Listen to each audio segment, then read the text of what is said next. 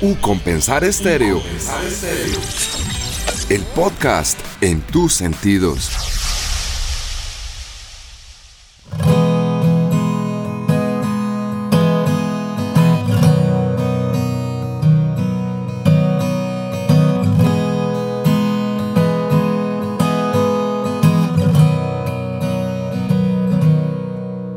Amigos, ¿qué tal? Bienvenidos. Nuevamente estamos con el podcast en sus sentidos y también trayendo la mejor radio con un compensar estéreo. Hoy vamos a seguir teniendo artistas nacionales e internacionales en nuestra parrilla de programación. Hacemos contacto en Guatemala. Tenemos un invitado muy especial. Él es de Costa Rica, está en Guatemala, toda la región centroamericana. Me imagino que se la conoce, la recorre, la siente, la vive, la goza y ahí de fondo escuchan ustedes un tema muy importante de este artista que tenemos en el día de hoy. Jonah ¿qué tal? Bienvenido a U Compensar Estéreo, un placer estar con usted. Hola, hola Andrés y saludos a todos. Eh, Súper feliz de poder conectarnos por estos medios. Yo creo que algo que aprendimos de la pandemia es que podemos estar cerca gracias a estos aparatitos, con reuniones con mucha gente o tener una videollamada con alguien en otro país. A mí, yo siempre digo que la pandemia me ayudó también como a estar en las celebraciones familiares sin estar presente, porque siempre me perdía los cumpleaños y todo, porque eran siempre fiestas presenciales y cuando empezó todo eso la pandemia y la gente a usar el Zoom y las cosas para reunirse, de repente vi a mis tíos que tenía mucho tiempo de no ver, así que creo que si podemos rescatar algo positivo de,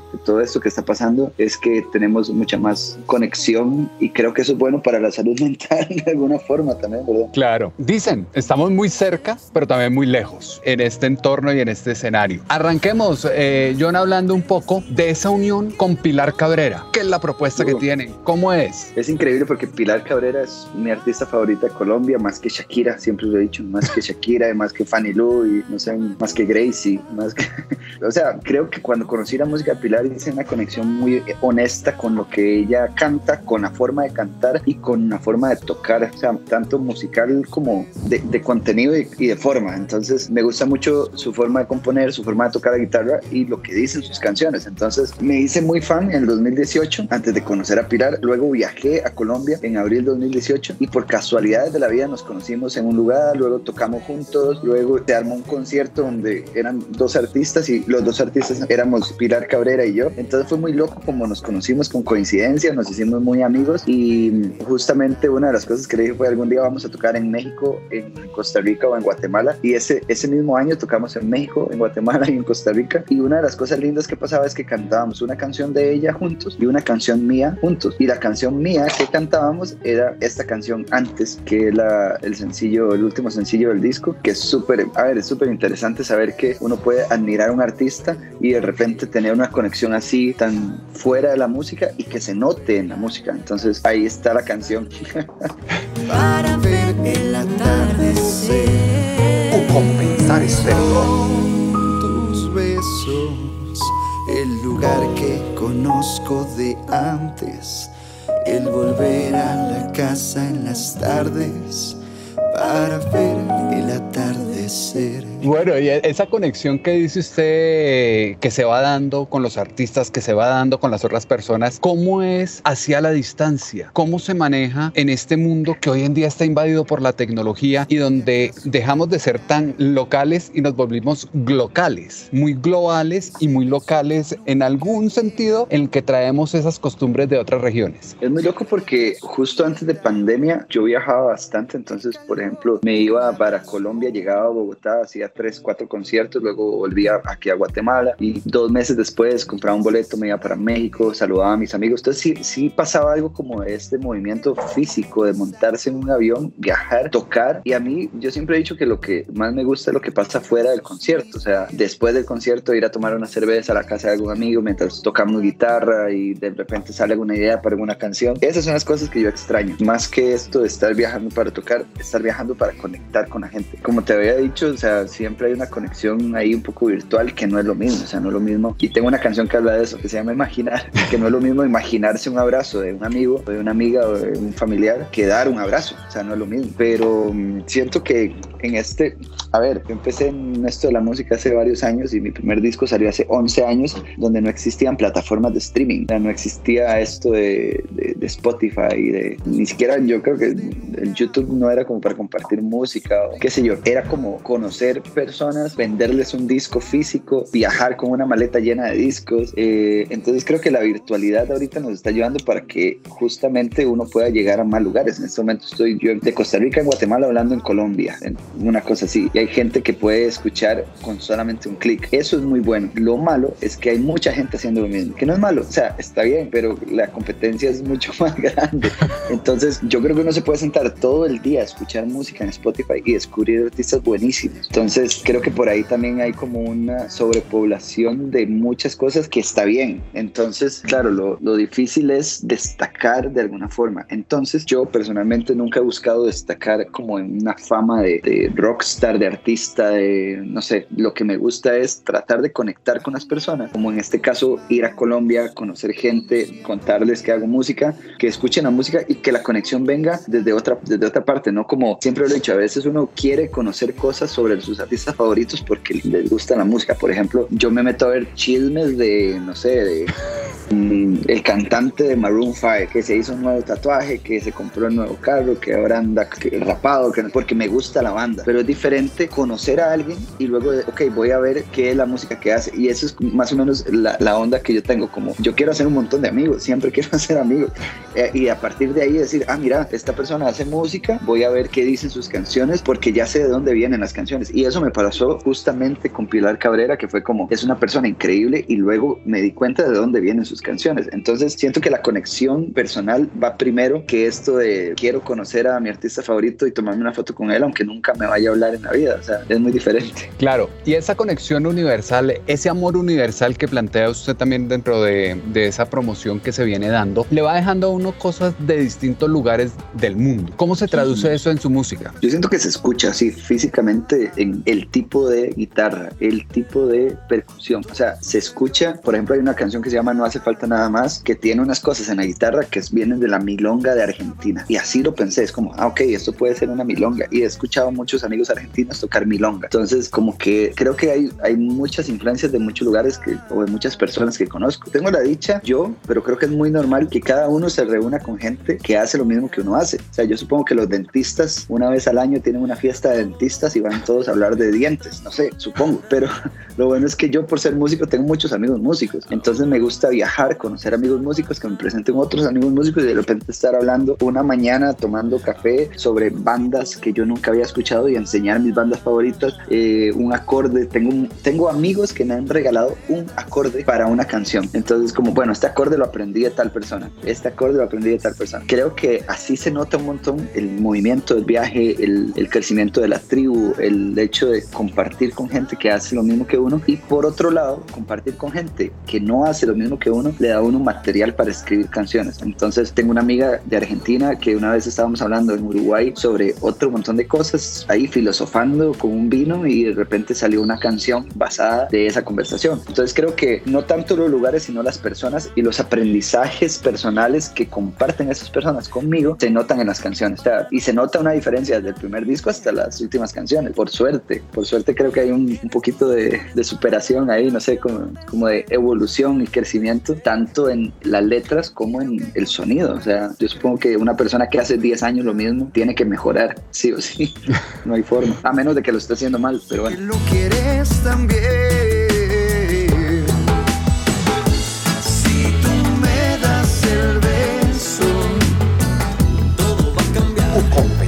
Compensar Claro, el, el- cambio es natural y el cambio se va sintiendo y, y va llegando. ¿Cómo es ese proceso de sentarse a interpretar un tema, de encontrarle esas curvas melódicas y esos puntos de énfasis que le llevan a uno a la conexión con la gente? Yo creo que lo que hay que hacer para escribir una canción primero es dejar de ser tan fuerte con uno mismo y decir, tengo que escribir la canción perfecta. Otra cosa que hay que hacer es dejar de pensar que tengo que escribir una canción para que le guste a mi amigo, mi amiga, mi mamá, mi artista favorito. O sea, si yo hago una canción pensando que le va a gustar a otra persona, muy probablemente se aleje de lo que yo haga porque me va a gustar a mí. Entonces, por ahí viene la honestidad y siento que hay que dejar, esto lo he dicho muchas veces, hay que dejar de romantizar la composición como una cosa que ah, de repente me nació, me, yo estaba sentado viendo el atardecer y me nació esta canción. No, o sea, eso no pasa. Y si pasa, pasa una vez en la vida y puede que venga una idea, pero mentira que la canción simplemente cae hay que sentarse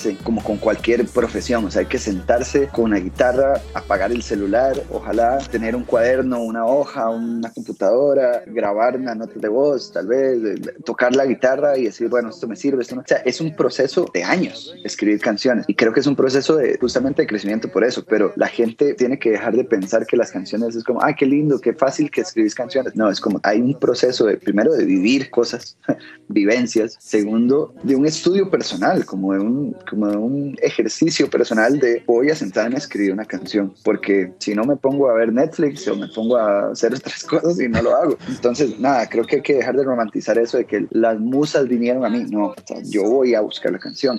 Y después de 100 canciones voy a encontrar una que me guste, no sé. Pero si no hago, no hago canciones, no puedo saberlo. Y ese proceso, ese vivir una pandemia como la que hemos tenido y que nos ha dejado miles de experiencias, ¿ha sido un insumo importante para ustedes o En mi caso, nada de no. desconexión total? En mi caso no, yo siento en todo el 2020 escribí una sola canción y por otro lado ya tengo canciones grabadas desde hace un tiempo y tengo canciones hechas que quiero grabar que no he grabado, entonces no me siento presionado por estar escribiendo, más bien me, me siento presionado por vivir cosas para escribir después, o sea, como nada, quiero como no pensar en que todo tiene que ser una canción, pero para mí la pandemia más bien fue una desconexión de venir muchos años haciendo lo mismo, que es canciones, conciertos, giras, y digo muchos años, no quiero decir que muchos años haciendo lo mismo es como fama y un montón de gente y lo que sea, sino nada, o sea, es como algo muy personal de yo tocando la guitarra todos los días o yo tratando de escribir canciones o termino de grabar un disco, empiezo el proceso de grabar otro. Para mí la pandemia fue justamente desconectarme de todo eso y decir voy a pintar y me compré un- unos, unos pinceles y unas pinturas y sin saber nada o bueno, sin llevar clases empecé a pintar y a hacer cosas y, y de repente encontré que ahí había como, un, como una meditación, como me voy a concentrar solo en esto. Y tal vez en algún momento eso me sirva para escribir canciones. Me puse a estudiar magia, pero así como un loco, magia con cartas. Me metí a cursos, me compraba cartas, me compraba libros y de repente aprendí algo nuevo. Y, y ahora es muy loco porque me veo a mí mismo haciendo magia y digo, esto, si no hubiera habido una pandemia, quizás yo no hubiera tenido el tiempo para dedicarle a un aprendizaje nuevo, a un ejercicio nuevo, a una práctica nueva de algo que no tiene que ver con música, pero sí tiene que ver, porque la magia me va a dar insumos, como vos decís, para escribir canciones. Claro, le, le va dando otra visión, otro panorama de lo que está aconteciendo y de lo que se está viviendo y de lo que está pasando. Pero Claro. también ese panorama y ese entorno cambió un poco la relación de la industria musical con la audiencia. ¿Cómo la Sí, percibe total. usted? ¿Cómo ve usted ese pasar de grandes públicos, de grandes conciertos a unos escenarios a través de pantallas? ¿Sabe que me gustó mucho a mí ver, por ejemplo, un concierto que hizo Lady Gaga desde su casa? Entonces yo dije, ah, mira, esa es la sala de Lady Gaga. Creo que humanizó mucho a los artistas, a los, a los grandes artistas gigantes, así como, ok,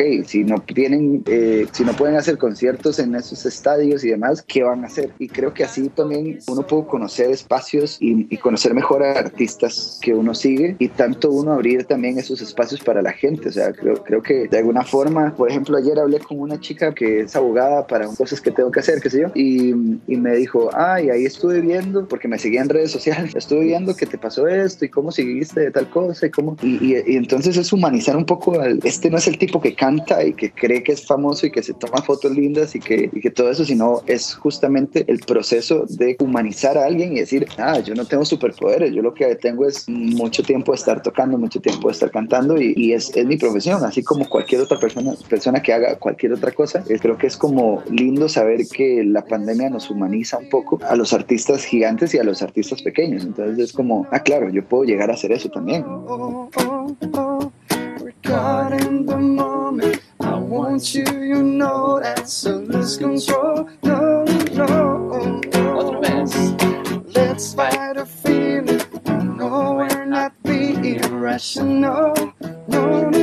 compensar este y ese humanizarse, ese mostrar su día a día, quién soy yo, dónde estoy, yo también me levanto, voy, hago ejercicio, manejo, tengo que ir a pagar cuentas, tengo que hacer Ah. miles de cosas, también se da en una construcción de marca que muchos artistas como que no la habían visto tan importante o pues sabían que tenían que hacer una construcción de marca para sus eh, videos, para sus discos, pero no para interactuar en redes sociales. ¿Cómo le ha ido en esa interacción de redes sociales? ¿Cómo le ha ido en ese contacto con el día día del público? Pues este ejemplo que dijiste me remite como a Camilo, que Camilo es tan buena onda en redes sociales que uno siente que lo conoce y muy probablemente nunca lo vaya a conocer. O sea, es como, no sé, es- esa, esa normalidad del día a día. A ver, yo hoy sí puse que fui a hacer ejercicio, por ejemplo, pero también pongo que escuché una canción nueva o que va a salir una canción nueva o sí es como una cosa de, de compartir con la gente. Lo que pasa es que, por ejemplo, yo siento que yo no tengo tantos seguidores como otros artistas, que es muy loco porque hay artistas que tienen muchos seguidores, pero sus redes sociales son bastante falsas. O sea, un artista de reggaetón, mentira que vive en un yate lleno de mujeres en bikini toda la vida. O sea, él muy probablemente tiene su casa y sus cuentas por pagar, pero eso no lo muestran. En cambio, las personas que me siguen a mí en redes sociales pueden darse cuenta de dónde vivo, dónde estoy, qué hago, qué me gusta, qué no me gusta, qué película estoy viendo. Y muchas veces, a ver, la otra vez puse un, era como un especial de comedia en Netflix y, le- y puse una historia y le dije a la gente, hey, deberían ver esto porque es muy bueno. Y yo sé que la gente que va a ver eso no son fans, sino que son amigos. Entonces ahí pasa, o sea, hay muchos amigos que están ahí como en una conexión casi de día a día o de cada dos días, no sé, muy real porque son personas que conozco en la vida real, que son amigos, que yo lo, también veo que están haciendo, que tienen un perro, que compraron, no sé, un- una refri, no sé, cosas así. Entonces creo que da una sensación de tribu, de, de comunidad. Yo personalmente, aprendiendo un poco también de Camilo, yo sí quiero empezar a hacer esto de, de comunidad, como de que la gente, si quiere preguntarme cualquier cosa, hey, ¿cómo hiciste para ir a Guatemala? ¿Qué requisitos están pidiendo? Eh, ¿Dónde puedo ir a comer a tal lado? No sé qué. Que vengan a redes sociales y pregunten. Ayer una chica puso, sé que no vas a leer esto, pero escuché tu canción, no sé qué. Yo, ¿pero quién cree usted que yo soy? O sea, alguien famosísimo, ¿no? Yo estoy leyendo esto, estoy leyendo esto y te agradezco que me digas estas cosas porque es muy lindo, o sea. Y la chica dijo que ahora la canción que yo canté es la canción de la relación entre ella y su novio porque fue un día muy especial y que yo canté esa canción y que ellos estaban escuchándome en un lugar y estaban abrazados y no sé qué. Entonces es muy lindo pensar que esa persona ya entra a ser parte de la comunidad de alguna forma. Entonces, nada, creo que yo prefiero eso, como tener gente que me sigue o que me escucha porque le gusta lo que hago, a, no sé, a empezar a ser influencer o, o no sé, cosas así que no tienen nada que ver con música y que al final la gente me siga por algo más falso, no sé, como por algo más de estilo de vida y no de, no de lo que hago, que es música. Claro. Y viene una, una inquietud que empieza uno a, a rondar en el mundo. ¿Por qué usted costarricense en Guatemala? ¿Qué le atrae de este país? ¿Qué lo, qué lo lleva a este país? Es muy loco porque justamente hace, desde el 2013 empecé a viajar, hace ya ocho años, empecé a viajar como mucho, o sea, mucho más. Antes había viajado, pero empecé como a salir más del país, empecé como a ir a tocar a Guatemala, a México, a Estados Unidos, como iba, hacía un par de conciertos y paseaba una semana, luego volvía. Y en el 2016 me di cuenta que estaba pagando la renta, pero no estaba viviendo ahí, o sea, me iba tres semanas al mes y pagaba un mes de renta. Entonces no, no, me, no me estaban saldando las cuentas ahí de alguna forma. Entonces decidí desde el 2016 empezar a ser nómada y no tener un, solo lugar para vivir, pero desde el 2016 también vine, vine a Guatemala y empecé a quedarme más tiempo acá. Es un lugar hermoso, antiguo Guatemala, hay volcanes, todo es como colonial, pero también hay lugares donde me pagan por ir a cantar mis canciones y un par de canciones de otra gente. Entonces hay mucho turismo y hay muchos lugares que tienen esto de tener música en vivo. No es un concierto, concierto, pero sí es como, por ejemplo, mañana voy a tocar en la inauguración de un restaurante y voy a cantar mis canciones y por ahí una de Drexler y por ahí una de Carlos Vives y por ahí una de Bob Marley, no sé. Y la gente lo agradece y lo paga. Entonces la respuesta sincera es que estoy generando recursos, generando dinero para seguir grabando canciones, videos, viajando. Entonces estoy acá, no sé, un par de meses, eh, genero, a- ahorita por pandemia estuve en Costa Rica, en la casa de mi mamá por un tiempo, estuve casi un año no trabajando, pero ahora otra vez estoy acá con, con algunas restricciones y con distanciamiento y demás. Eh, ahora estoy trabajando otra vez por acá, generando justamente todas las herramientas para poder seguir haciendo música, que es otra cosa que yo quiero hacer, eh, eh, es otra cosa que quiero dejar claro en redes sociales. Yo no soy millonario, no me pagan nada, mis papás no tienen mucha plata, o sea, la música que yo hago, los videos que yo hago, los viajes que hago es porque encontré una forma que- de que la música sostenga eso también. Cualquier persona lo puede hacer, o sea, es como, bueno, ¿cuál es su meta? Quiero comprarme un avión, ok, ¿qué está haciendo usted para cumplir esa meta? Dejar de comprar otras cosas, ahorrar, no sé, Así como se pierde el norte, pierdo yo O compensar estéreo. buscando el sur. Buscando Y ese el- cambio y ese trasegar eh, del día a día, ¿a dónde lo ubica usted de cara a futuro? ¿Dónde se ve usted en un tiempo? No tengo idea, no tengo idea. Y así se llama el disco que va a salir pronto. No sé, porque justamente hace cinco años que me hacía esa pregunta y me la res- respondía, hoy me di cuenta que estoy totalmente equivocado. No sé. Yo, ah, sí, me veo en Costa Rica con mi familia, tal vez ya con una familia, con hijos. No, en ese momento no me veo en Costa Rica, no me veo con hijos, no me veo casado. Quizás sí me veo haciendo música. O quizás, no sé, quizás esté por un- una etapa en que uno voy a hacer música y poder viajar por el mundo. O quizás me voy a comprar una casa en un país y me voy a quedar ahí, me voy a hacer un estudio de grabación. No tengo idea. Yo sí sé que todo va a seguir en torno a la música, obviamente. Y mientras hayan canciones van a haber grabaciones y mientras hayan grabaciones van a haber lanzamientos y, y compartirlos y hacer conciertos, hacer... O sea, eso creo que ya no me lo puedo quitar encima. Solo que me consiga un trabajo de oficina y... Pero no quiero, o sea, yo no me veo haciendo otra cosa. Pero no tengo idea, no tengo idea dónde voy a estar en cinco años, si voy a estar estable en otro país, si voy a regresar a Costa Rica. Si no, no me veo regresando y viviendo en Costa Rica, al menos no pronto. Pero es una buena pregunta porque cualquier cosa que usted responda, aunque sea qué va a hacer mañana, puede cambiar. Y puede que mañana le cancelen los planes o llueva o usted ya no quiera hacer lo que pensaba que quería hacer. Entonces es muy loco. Creo que lo- la única constante en la ecuación es la música, nada más. Y esa música se va a transformar después de todo esto que estamos viviendo cuando llegue la nueva normalidad o esa música se mantiene estable, sigue encontrando un rumbo y un eh, espacio en la agenda de consumo de la gente en el día a día. Yo creo que la música no ha cambiado mucho, lo que cambió fue como la forma de consumirla. Entonces, la gente igual en el trabajo escucha música y va a conciertos, y la gente igual en la pandemia escucha música y ve conciertos por redes sociales. Entonces, o sea, es imposible quitar el consumo de la música. Creo que es muy poco probable que se corten conexiones fuertes. Entonces, por ejemplo, mis amigos que saben que yo estoy haciendo música desde hace muchos años, que son amigos de hace muchos años, que están esperando de alguna forma ver cómo va a sonar la próxima canción, yo creo que esa gente siempre va a estar ahí, o sea, mi familia, mis amigos cercanos, los, los mismos músicos que, que somos amigos, que somos tribu, nos apoyamos de esa forma. Entonces, creo que la música siempre va a estar ahí, pero siempre van a haber formas nuevas de llegar. Entonces, justamente algo que aprendí hace muy poco, después de, no sé, tengo 17 años dedicándome a la música y 11 años de, desde que salió mi primer disco, hasta hace muy pocos años em- empecé como a entender la idea de hacer entrevistas, por ejemplo, de hacer estas comunicaciones como esta que tenemos en este momento, que eso puede ayudar, porque no hemos hablado nada de la canción. O sea, la gente, la gente que ha llegado aquí, no sé cuánto llevamos, 20 minutos de, de hablar. Pero es que ya, que- ya, ya la están escuchando de fondo y ya vamos para allá, porque es que Claro, necesitamos pero, conocerlo. pero digamos, exacto, exacto, ese es el punto. La gente que, que ha llegado hasta este punto dice, bueno, mira, me gusta la forma de pensar de este tipo o no me gusta. Y si no me gusta, escucho la canción, aunque sea una buena canción, no me va a gustar. Ah, eso me pasa a mí. Entonces creo que este tipo de conexiones de conocer a la persona antes de la canción es algo que yo estoy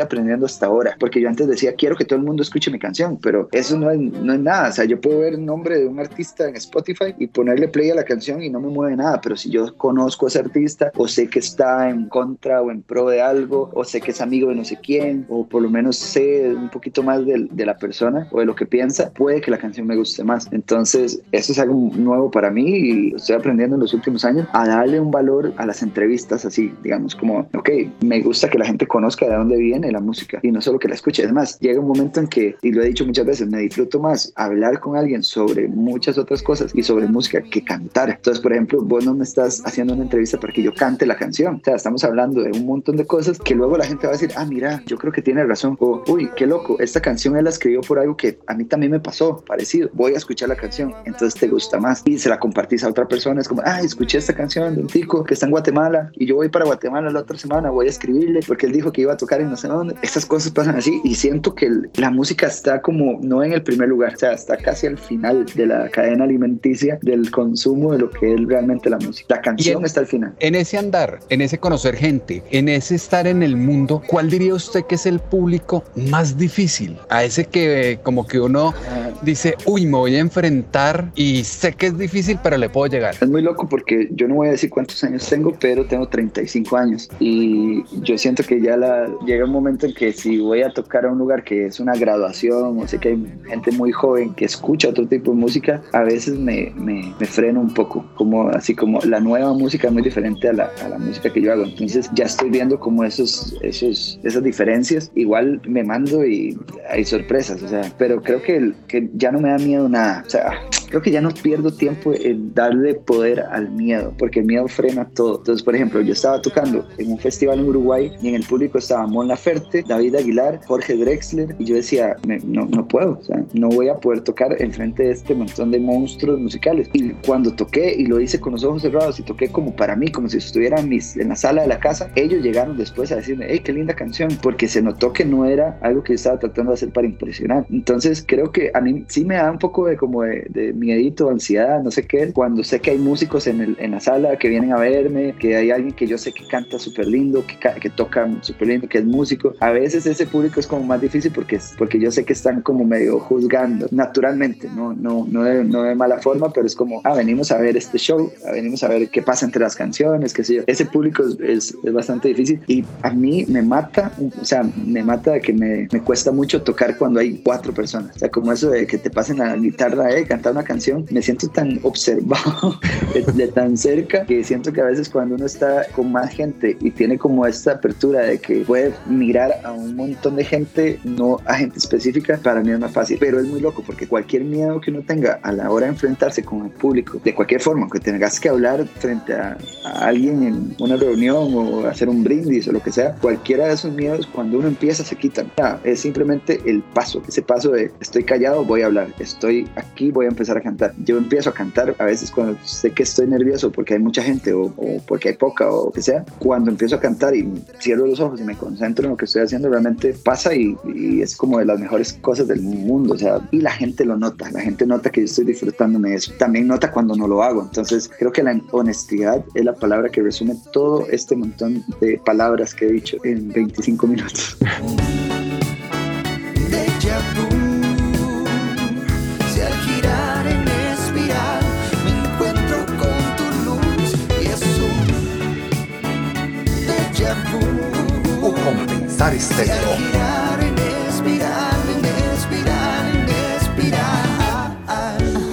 Bueno, y hablemos un poco de la nostalgia que ustedes dicen eh, en este tema que, que están eh, lanzando en este momento, hay nostalgia y hay agradecimiento. ¿De qué tiene nostalgia? Es más agradecimiento, es más agradecimiento que nostalgia, pero claro, uno a veces se acuerda de las cosas que pasaron antes y las cosas buenas que pasaron antes y sonríe y agradece, pero es como, eso no va a volver a pasar. No sé, te doy un ejemplo, una persona que murió ya no está y uno se acuerda de momentos o de, o de situaciones o de abrazos o de cosas y es como un poco nostálgico recordar a alguien que no está físicamente, pero también es de mucho agradecimiento. Me pasa con mi papá. O sea, mi, papá murió hace como siete años y a veces sí pienso en él y es como, me gustaría mandarle un mensaje o a veces pienso en él y, me, digo, qué locura todo esto que está pasando es porque él tomó la decisión de tener un hijo. O tal vez no, tal vez como, como bueno, vamos a ver, vamos a tener un hijo. Pero esas decisiones y todas esas cosas a mí me parecen de agradecer, mucho agradecimiento. Pasa lo mismo con la base de esta canción de antes que mm, lo he contado varias veces de dónde nació la canción. O sea, es, no es un secreto, ya, no es un secreto antes sí, no lo contaba mucho, pero ahora ya no me da miedo, digamos. Pero la canción, la canción nació porque hace unos años yo fui a Costa Rica y mm, hablé con una exnovia. Eh, teníamos cuatro años de no hablarnos, teníamos mucho tiempo de no, de no mandarnos un mensaje, no nos seguíamos en redes sociales. Es como esas relaciones que terminan y tienen que tener un periodo de desintoxicación natural y entendible. Pero luego de cuatro años de no hablarnos, de no saber nada de nosotros, no sé, un mensaje de hola, feliz cumpleaños, de lo que sea, yo estaba en Costa Rica y fue como hey, vamos a comer algo o vamos a tomar un café o veámonos. O sea, y a la otra persona le pareció bien, fuimos a comer y yo sabía que ella tenía novio, por ejemplo. Cuando fuimos a comer, lo primero que me cuenta es que había terminado con su novio un mes atrás, que no sé qué, no sé cuánto. Y ese día, el día que nos dimos, nos dimos un beso. Pero fue muy loco darle un beso a una persona después de cuatro años, sabiendo que hace cuatro años y un día éramos novios. O sea, tuvimos una relación fuerte. Es lo más cerca que usted puede estar de una persona físicamente, literalmente.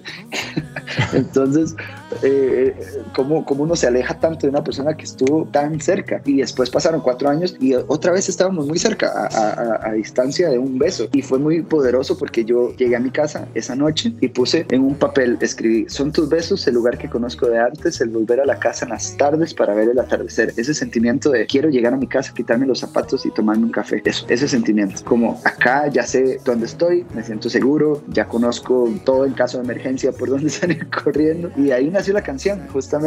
Y ahora, bueno, mi exnovia, que somos muy, muy amigos, cuando le enseñé la canción también fue como de agradecimiento. Y ahora somos muy amigos. O sea, somos, somos tan amigos que cuando yo tengo un problema, yo la llamo a ella y ella me entiende porque me conoce. Me conoce desde hace más de, no sé, ocho años, siete años, ocho años. Entonces, justamente de eso habla la nostalgia. Es como, eso no va a volver a pasar. O sea, yo no, yo sé, y ella también, que nosotros no estamos destinados a pasar toda la vida juntos como pareja romántica. Podemos pasar toda la vida juntos como esta relación de amigos, exnovios. Yo la amo, o sea, la amo con todo mi corazón, como amo a un montón de amigos y amigas, eh, pero sabemos que esto no significa que vamos a volver, que nos vamos a casar y que vamos a tener hijos. O sea, eso no. Pero ese agradecimiento y esa nostalgia viene más o menos de ahí. Es como, ok, ya quizá no vamos a caminar de la mano por el parque comiendo un helado, eso es nostalgia, pero yo prefiero agradecer que eso pasó y que todas las cosas que están pasando hacen que yo esté bien en este momento y que ella también.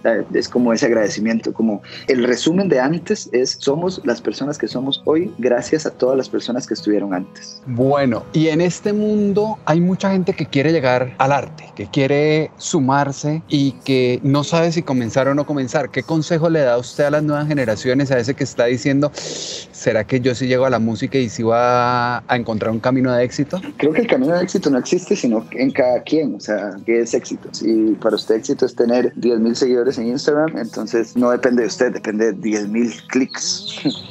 y cuando usted llega a los 10 mil clics, va a querer tener más. Entonces, nada, creo que cualquier persona que quiera, y eso ya lo había contestado, si usted quiere hacer una linda canción, haga 100 canciones para que le salga una linda. Tal vez la 1, la 5, la 20, la, la 130, no sé. Pero mi único consejo para alguien que quiera hacer algo es que lo haga. ¿Usted qué quiere? O sea, usted quiere, ya lo dije, usted quiere comprarse un avión, ¿qué, qué está haciendo para comprarse un avión? Cómprelo, ¿sí? O, sea, pues, o saque un préstamo del banco o venda todas sus cosas y se compra un avión. ¿Qué va a hacer con ese avión? No sé, no me importa. Pero cómprese el avión. ¿A qué quiere hacer? Uy, es que yo, una amiga me decía, es que yo quiero tocar guitarra ok, ¿y qué está haciendo? No, nada, siempre he querido, pero ¿por qué no va y se compra una guitarra? ¿Y por qué no se mete a clase? O sea, es tan fácil como dar el primer paso y luego otro, y luego otro, y luego otro. O sea, cualquier persona que quiera empezar a tocar, a componer, a hacer música, lo que tiene que hacer es empezar a componer, a hacer música y saber que es un proceso tan largo que no termina nunca. O sea, no, no, es, no hay una meta en esto. O sea, yo creo que nada en la vida hay una meta, pero no es como que, ok, ya llegué, ya saqué un disco y ya, no. O sea, voy a hacer una canción, luego voy a hacer otra, luego voy a aprender algo, luego voy a mejorar algo, luego me voy a volver un poquito, y luego van a pasar periodos donde no tengo creatividad, no tengo ganas de hacer nada, pero luego voy a volver a escribir otra canción, y luego me voy a enamorar y voy a escribir de eso, y luego me voy a desenamorar y voy a escribir de eso, y luego voy a viajar y voy a escribir de eso, y luego, nada, es un proceso, te juro que yo ahorita, después de, en serio, 11 años de que salió el primer disco y más de 11 años de estar en la música, componiendo, produciendo, yo siento que estoy empezando. Y sí, siempre lo noto y, y yo sé que falta un montón más y que no voy para ningún lado, que no, es, no hay una meta, simplemente es como, si mi paso que doy es mejor que el anterior, voy bien. Lo que no sé es para dónde. Pero va llegando y el camino hay que seguirlo transitando y hay que seguirlo recorriendo. Pues, eh, Jonah, ha sido un placer tenerlo usted en eh, Un Compensar Estéreo, en el dialogar, el que podamos hablar de cosas de la vida, que lo pueda conocer la gente y que sepa quién es el artista que día a día estamos programando en nuestra parrilla musical. Así es. Bueno, eh, eh, también, obviamente, si quieren seguirme en redes sociales, arroba Jonah Méndez en Instagram, J-O-N-A Méndez con Z. Siempre estoy poniendo ahí como cosas que están pasando. Por ejemplo, ahorita el viernes que viene sale una canción nueva, entonces ya no hay tiempo que perder, o sea, ya perdimos mucho tiempo en pandemia haciendo otro montón de cosas. Ya viene música nueva, en octubre viene otra canción, ya hay algunos conciertos, en marzo voy para México, así que muy probablemente todavía no está nada confirmado, pero muy probablemente voy a tocar por allá. Tengo un boleto para volver a Colombia porque en pandemia se me canceló un vuelo a Bogotá, pero ahí está, o sea, en algún momento voy a ir a, a Bogotá y siempre están cosas pasando, o sea, siempre están pasando cosas, siempre estoy, me compro un libro, me gusta mucho, lo comparto, de repente es el libro ese que usted necesita comprar para sanar algo, para aprender algo, para mejorar de alguna forma, o